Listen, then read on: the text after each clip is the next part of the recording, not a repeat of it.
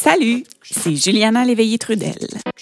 Je vous présente Enfabulation, un balado tiré du spectacle du même nom présenté à Montréal depuis 2017.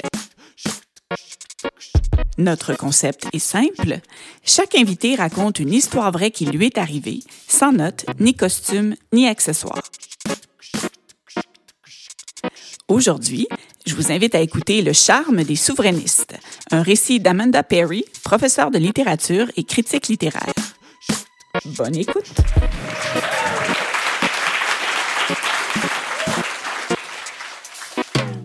Ayant grandi en Alberta, j'ai reçu deux messages très clairs à propos du Québec.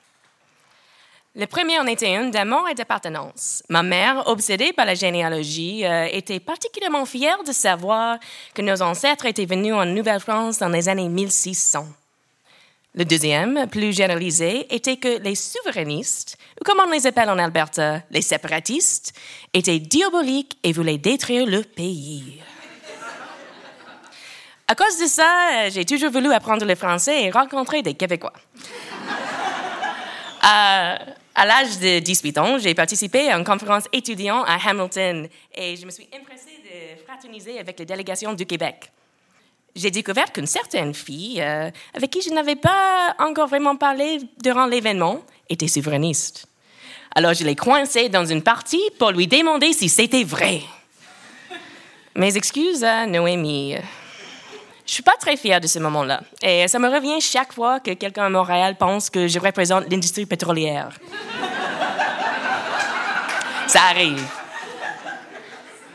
Heureusement, ma compréhension du nationalisme québécois a évolué euh, à partir du moment où j'ai commencé à passer du temps ici. J'ai passé un été à Trois-Rivières euh, pour apprendre le français et mémoriser les paroles des chansons des Cowboys fringants. Deux ans plus tard, je suis allée à Trois Pistoles pour suivre un cours d'été Civilisation canadienne-française, donné par un professeur de l'Université du Québec à Rimouski. En gros, ça consistait en une contre-attaque de cinq semaines de ce qu'il voyait comme notre endoctrinement fédéraliste de Québec bashing. Et même s'il ne m'a pas convaincu de voter oui dans un référendum, euh, j'ai quand même rédigé un essai final sur les bienfaits de la loi 101. Tout ça pour dire que quand j'ai déménagé à Montréal il y a quatre ans, je pensais que j'étais préparée. Mon français était potable et je venais de passer sept ans à l'extérieur du Canada. Alors, euh, je pensais que je pouvais transcender euh, les questions politiques internes. Je suis venue ici en tant que gauchiste assumé, avec des opinions nuancées et des penchants artistiques à la recherche d'une vie bilingue. J'avais pas prévu que je me ferais autant d'amis francophones souverainistes, ni combien d'entre eux je finirais par fréquenter. Par le passé, euh, j'avais remarqué que mes goûts en matière d'hommes correspondaient à des profils politiques. À New York, euh, c'était généralement des socialistes démocrates de l'Amérique, ou euh, encore des trotskistes avec des tattoos, parmi lesquels j'ai préféré les Brésiliens. à Montréal, chez les francophones blancs, ma préférence était claire. Des gars qui se déplaçaient en vélo, qui vivaient quelque part entre Rosemont, Villeray-le-Plateau, parfois Saint-Henri, qui euh, avaient des souvenirs inspirants des grèves de 2012 et qui étaient inévitablement des militants du Québec solidaire. Malgré tout, je réussissais à ne pas trop me chicaner avec eux en reconnaissant qu'on voterait probablement différemment dans un référendum avant de m'empresser de vanter les programmes sociaux de Québec et la collection personnelle d'albums d'harmonium. Mais j'avais pas tout à fait perdu mon habitude de soulever les questions controversées dans des partis comme la crise d'octobre, par exemple. Ça, c'est le partie délicate de l'histoire. Comment je fais pour parler du fait d'avoir parlé de la crise d'octobre sans véritablement parler de la crise d'octobre dans une salle remplie de francophones qui probablement aussi votent pour Québec solidaire? Ça, euh, ça se passe l'été dernier au Parc Laurier. Euh, c'était pendant euh, cette phase de la pandémie où la seule chose à faire était de boire dans les parcs et où le terrain de baseball du Parc Laurier était le meilleur discothèque de Montréal jusqu'à 11 heures du soir quand la police se pointait. Je suis assez saoul et je parle avec un jeune prof de l'Université de Montréal qui est pas mal cute, mais qui est de toute évidence accompagné par sa blonde. Et parce qu'il y avait eu des débats dans euh, le devoir récemment, euh, je me dis un truc genre euh, Veux-tu bien m'expliquer pourquoi le gouvernement fédéral devrait s'excuser pour la crise d'octobre? Personne ici n'a besoin de répondre à ma question.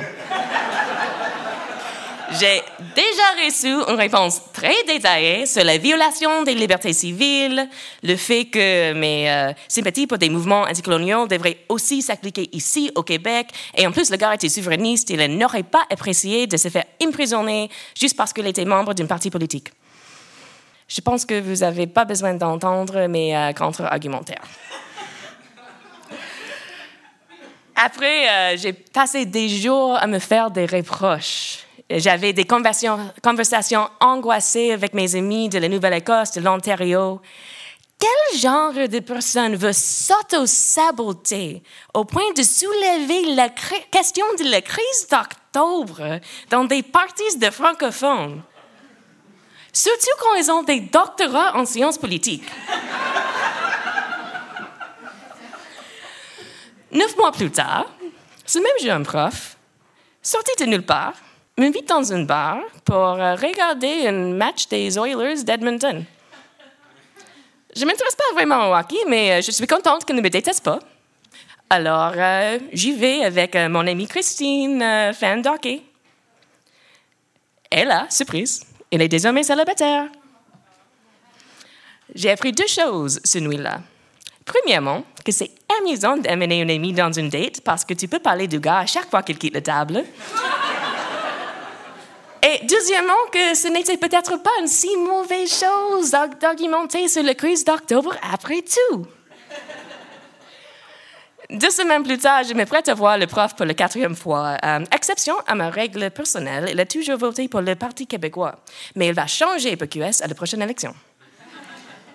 Je suis excitée de raconter cette histoire à un couple que je connais, formé par un anglo du West Island qui s'appelle Andrew une romancière aux cheveux bruns foncés qui organise des soirées de storytelling en français. Ils sont amusés, euh, mais à la fin de l'histoire, Juliana me pose la question inévitable. Mais Amanda, juste pour curiosité, pourquoi tu penses que le gouvernement fédéral ne devrait pas s'excuser pour la crise d'octobre?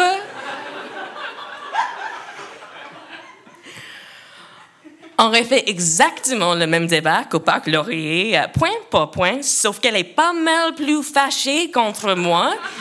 Et là, je me fais accuser de justifier les traumatismes d'artistes persécutés, euh, tandis que Andrew essaie de changer le sujet, mais non, non, non, ça continue. Cette fois, j'ai même pas l'excuse d'être seule. Encore une fois, je m'en vais en me demandant, c'est quoi le problème avec moi?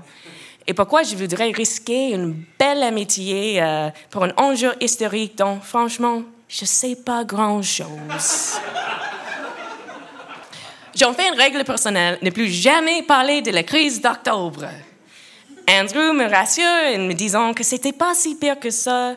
Et en tout cas, si les souverainistes étaient vraiment cohérents par rapport à leurs propres convictions, ils ne sortiraient pas avec nous.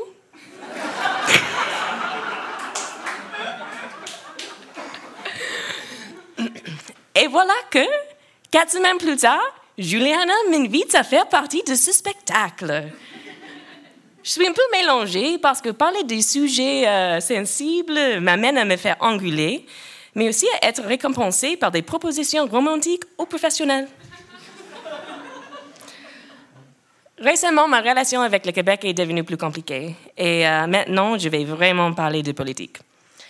J'enseigne la littérature dans le réseau collégial anglophone, une cible de la loi 96 en tant que menace contre la langue française dans les provinces. C'est difficile de vivre avec le fait que je risque de perdre mon emploi à cause de cette loi. Mais ce qui est encore plus difficile, c'est de lire un article après l'autre qui dit que la langue que je parle à la maison et au travail fait de moi un problème démographique, une personne euh, assimilée ou un maître dehors. Beaucoup de mes collègues pensent quitter le Québec parce qu'ils ne sont plus les bienvenus ici. Moi, je n'ai pas l'intention de partir. Et je me suis rendu compte que parmi les raisons qui me donnent envie de rester, il y a le fait que j'ai un groupe d'amis solides et un nombre grandissant d'ex sympathiques. De l'autre côté d'une ligne politique que je croyais impossible à franchir. Nos conversations me montrent les limites de mes perspectives. Et parfois, ça m'arrive de changer l'idée. Peut-être même une petite peu sur le quiz d'octobre, mais ne dites-le pas à mes parents, ils ne comprennent pas français de toute façon. Mais euh, ce n'est pas ça l'important. L'important, c'est que même quand on n'est pas d'accord, on trouve des moyens de se soucier les uns des autres grâce à la curiosité, au respect mutuel et à cette légère attirance que la différence génère. Je pourrais mentionner que d'autres choses fonctionnent de la même manière. Le fédéralisme, par exemple. Mais comme m'a dit une certaine militante de Québec solidaire, ce serait aussi plus simple de sortir avec les, des souverainistes si le Québec était un pays. Merci.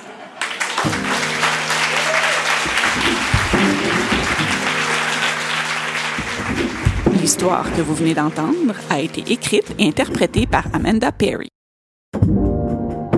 Elle a été enregistrée au Centre Phi le 17 septembre 2022 lors de la présentation de notre spectacle Ne parlons pas de politique.